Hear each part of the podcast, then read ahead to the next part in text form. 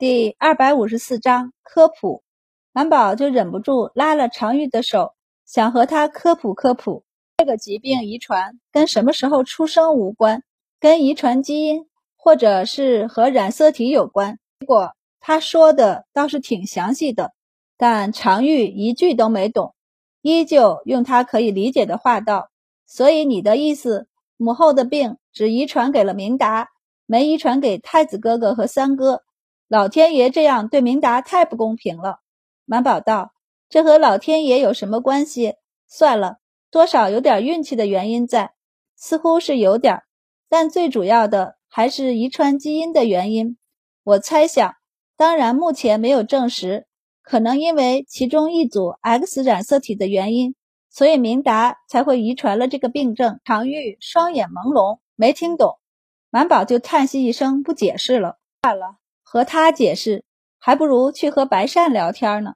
好歹他还能听懂他说什么。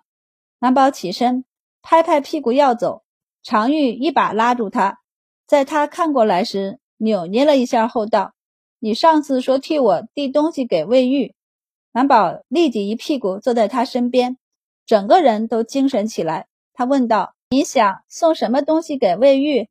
常玉微红着脸道。我想问的是，他有没有什么东西送给我？满宝无语。当然了，常玉扭捏的道：“礼尚往来嘛，我也会给他送东西的。”他起身去架子上找出一个荷包来给他，红着脸道：“你把这个给他，他给你东西了，你再给他。”满宝伸手接过，翻来覆去的看，惊讶的不行：“你针线竟然这么好，比他好太多了。”常玉瞥了他一眼：“你是夸我呢，还是讽我呢？”满宝，我这么真诚的人会讽人吗？会，还是会的。但常玉还是看出了他的诚意，高兴起来。你觉得我做得好吗？他道：“虽然我也觉得我绣的不是很好看，针脚也不够细，但我觉得打眼一看还是不错的。”满宝就翻来覆去的看，半晌后自省道：“不行。”我回去也要认真的学一下针线，不然以后给人缝合的时候太难看了，怎么办？常玉问：“什么缝合呀？”“就是人体缝合呀。”满宝道：“有时候需要开刀，或是一些外伤需要止血缝合。好看的针线和不好看的针线，愈合后的褶皱是很不一样的。”常玉无语，他看着满宝手中的荷包。想象了一下，这是人的肚子或胳膊腿。他打了一个寒战后挥手：“你快走吧，再见了。”不对，这两天都不要见了。你过来给明达看病时，看见我不要叫我。满宝无语。满宝将荷包塞进袖子里，哼哼了两声便走。还需要他当喜鹊传书呢，竟然还没用就扔，简直太过分。满宝回到崇文馆，转手就要将荷包给白善。由他代交给魏玉，但想想这会儿给不合适，毕竟他们还有好几天才休沐呢。于是就拿回房间里放好，正要出门，系统就叮的一声：“宿主，你的商品到了。”满宝眼睛一亮，立即取出，正好三天，他们可真够守时的。满宝将收到的盒子取出，盒子也挺好看的，他喜滋滋打开。就看到盒子里躺着一串粉白相间的水晶手串，手串正中是一块拇指大的黑色东西。他摸了一下，像石头，却又似乎不是石头。他摸着它琢磨起来。科科见他乱琢磨，忍不住道：“有说明书。”满宝这才看到盒子底下还压着一张折叠起来的纸，他连忙拿出来看。然后就在说明书的指导下，找到了黑色的石块后的开关，一打开，本来黑黝黝的石块深处似乎亮起了一抹红光，但仔细看又没有。但满宝就是知道石块不一样了，颜色更明亮了些，虽然还是黑色的。满宝将它对准太阳，问道：“科科，你看它是不是透明的？”科科，宿主。那是背后的能量石在工作。满宝不好意思的一笑，然后继续去琢磨。他很快找到打开凹槽的方法，一按一弹，石块的后面就打开了。满宝在里面看到一个小点儿，他抠出来一看，很小的一颗，只有黄豆般的大小，不过却是方的，也是黑色的。满宝放在指尖看，新奇的道：“原来这就是能量石啊！一颗能用多久啊？”科科道：“就算一直开着，你这个手环的消耗，也应该可以支持五十年往上。如果保养得好。”应该可以使用七十年左右。满宝咂舌，这么久啊？那为什么医疗舱的能量石用的这么快？他可是一直记着的。当初他想要一个医疗舱，莫老师和科科都阻止他的理由之一，就是能量石花费高，更换速度也快。可他问过，这么小的能量石，一组也就十积分左右，倒是税收的很高，百分之两百的税。似乎是因为这个能量石他们这里没有，远超他们这个世界的文明，所以收的特别高。科科道，医疗舱的能量石和这个能量石不是一个量级的。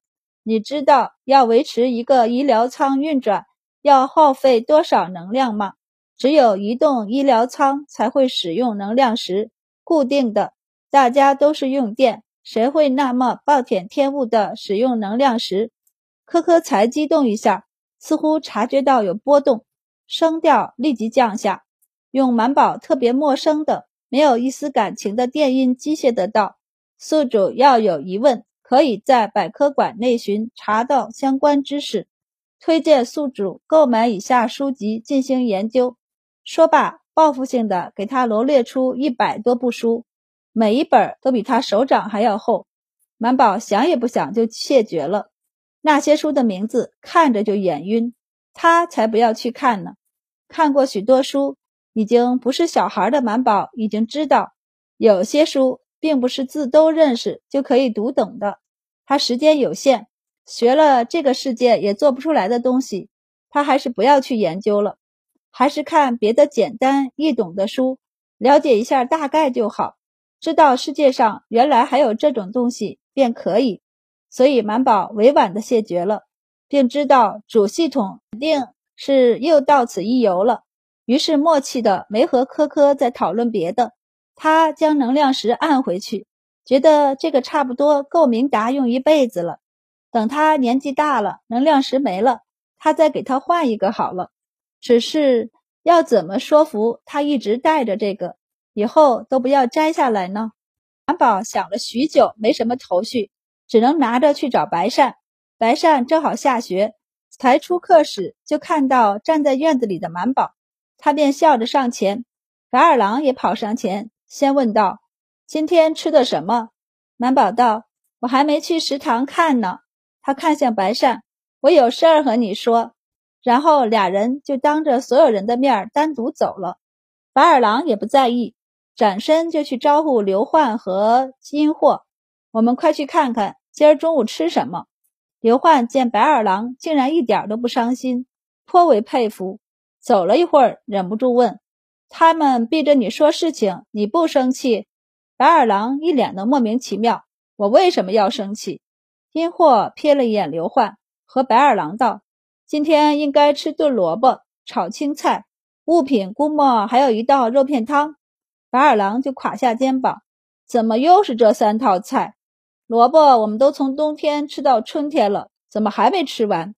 阴货道：“吃完就该吃咸菜了，萝卜总比咸菜好吃吧？”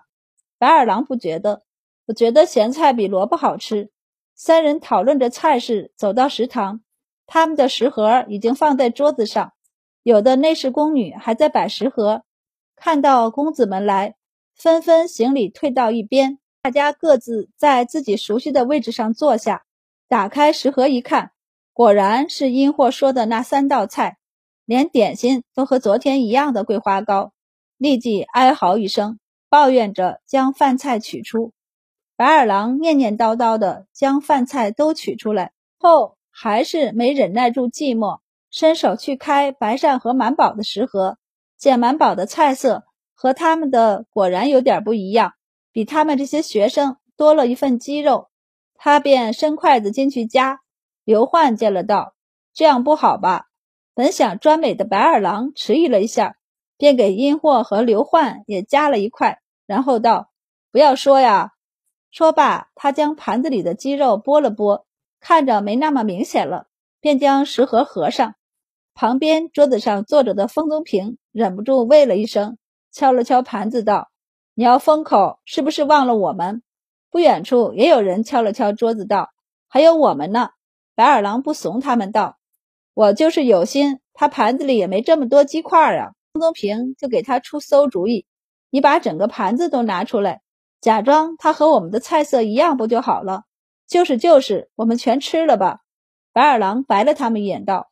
我看着有那么笨吗？不给他道，有本事你们自来拿。众人无语，他们还真没本事，而且他们怀疑，他们要是真的去了，白二郎能现嚎一嗓子，把人引来抓他们一个现行。所以风宗平他们都没动，并且决定等人来了以后告状。而此时，满宝正和白善躲在园子的一个角落里说悄悄话。在说悄悄话之前，满宝还让科科确保一下附近没人。他已经琢磨出规律：要是附近有人，而那人对他没有杀意，那科科就是发现了也不会主动示警。所以，他有什么不能让人知道的悄悄话或事儿要做时，就会特意问一声科科，确保附近没人。满宝就从袖子里掏出那个盒子。打开，给他看里面的粉色水晶手串。白善看到如此透明晶莹的粉色水晶，惊讶地问道：“谁送你的？”满宝道：“不是谁送我的，是我要送给明达。”白善没问他是哪儿来的，而是问：“手串有什么特别的吗？”满宝就见了正中那颗大大的黑色石头，道：“最关键的是这个，这个可以过滤空中的杂物，隔绝空气中。”对它有害的东西，白善一听，目光忍不住一凝，沉默半晌后顿：“这是周小叔给你的。”满宝没承认，也没否认，白善便知道了。他伸手接过，惊叹道：“阴间还有这种东西，感觉闻所未闻。”满宝连连点头。白善蹙眉道：“听着，倒和你拿来的那些奇书上的一些描写有些像啊。”满宝就嘘了一声，道：“这件事儿可不能告诉别人。”白善便笑道：“放心，我又不傻。不过，为何你独要送他这样一件厉害的东西？”满宝道：“他想和我们一起出去玩，而且他生辰快到了，这是我送他的生辰礼物。但我又不能告诉他实情，所以他收了礼物不带怎么办？”白善思考许久，半晌后道：“要不你告诉他，这串手串。”你在天宗面前供了七七四十九天，因为你的虔诚上面沾染了法力，所以让他一直带着。满宝瞪圆了眼睛，迟疑道：“怪力乱神不好吧？”白善不在意的道：“反正我们也没少怪力乱神，村里不都说你是仙女转世吗？”满宝一想也是，于是放下心来同意了。白善就看着他手上的水晶道：“这个真那么厉害？”怎么用的？满宝道：“这样打开就可以了。”白善转了转眼珠子，小声道：“我们试试。”满宝也新奇着呢，闻言立即点头。他将手串戴在手上，手串是两排粉白相间的水晶穿起来的，指其中一串上有一块黑色的石块。满宝将开关打开，然后看向白善，白善就转了转身子。很干脆的从花坛里扒了一堆落叶，直接扯碎，然后就向满宝扬去。满宝下意识的闭上眼睛，然后就瞪大眼睛看，就见迎面飞来的叶屑在他身前不远处飘飘落下，除了没落在他身上外，看不出有什么异常。满宝怀疑的伸出手去接了一缕碎叶，问道：“你没用力？可能我很用力了。”满宝就深呼吸一下，又仔细的嗅了嗅，若有所思的道：“不过我的确没有闻到腐叶的味道。”满宝若有所思的看向一旁还开放的牡丹花，白善也看了，他四处看了看，见没人，就上前，连腰都不弯，直接伸手将花给折了，然后毫不怜惜地拔了一手的花瓣，直接往满宝的脸上丢。这一次，花瓣依旧在他身前不远处落下。满宝和白善看着，精神一振，白善就直接把手里的半朵花瓣朝他扔去，然后花就啪的一下砸在满宝脸上。满宝伸手接住落下的花，一脸懵的看着白善。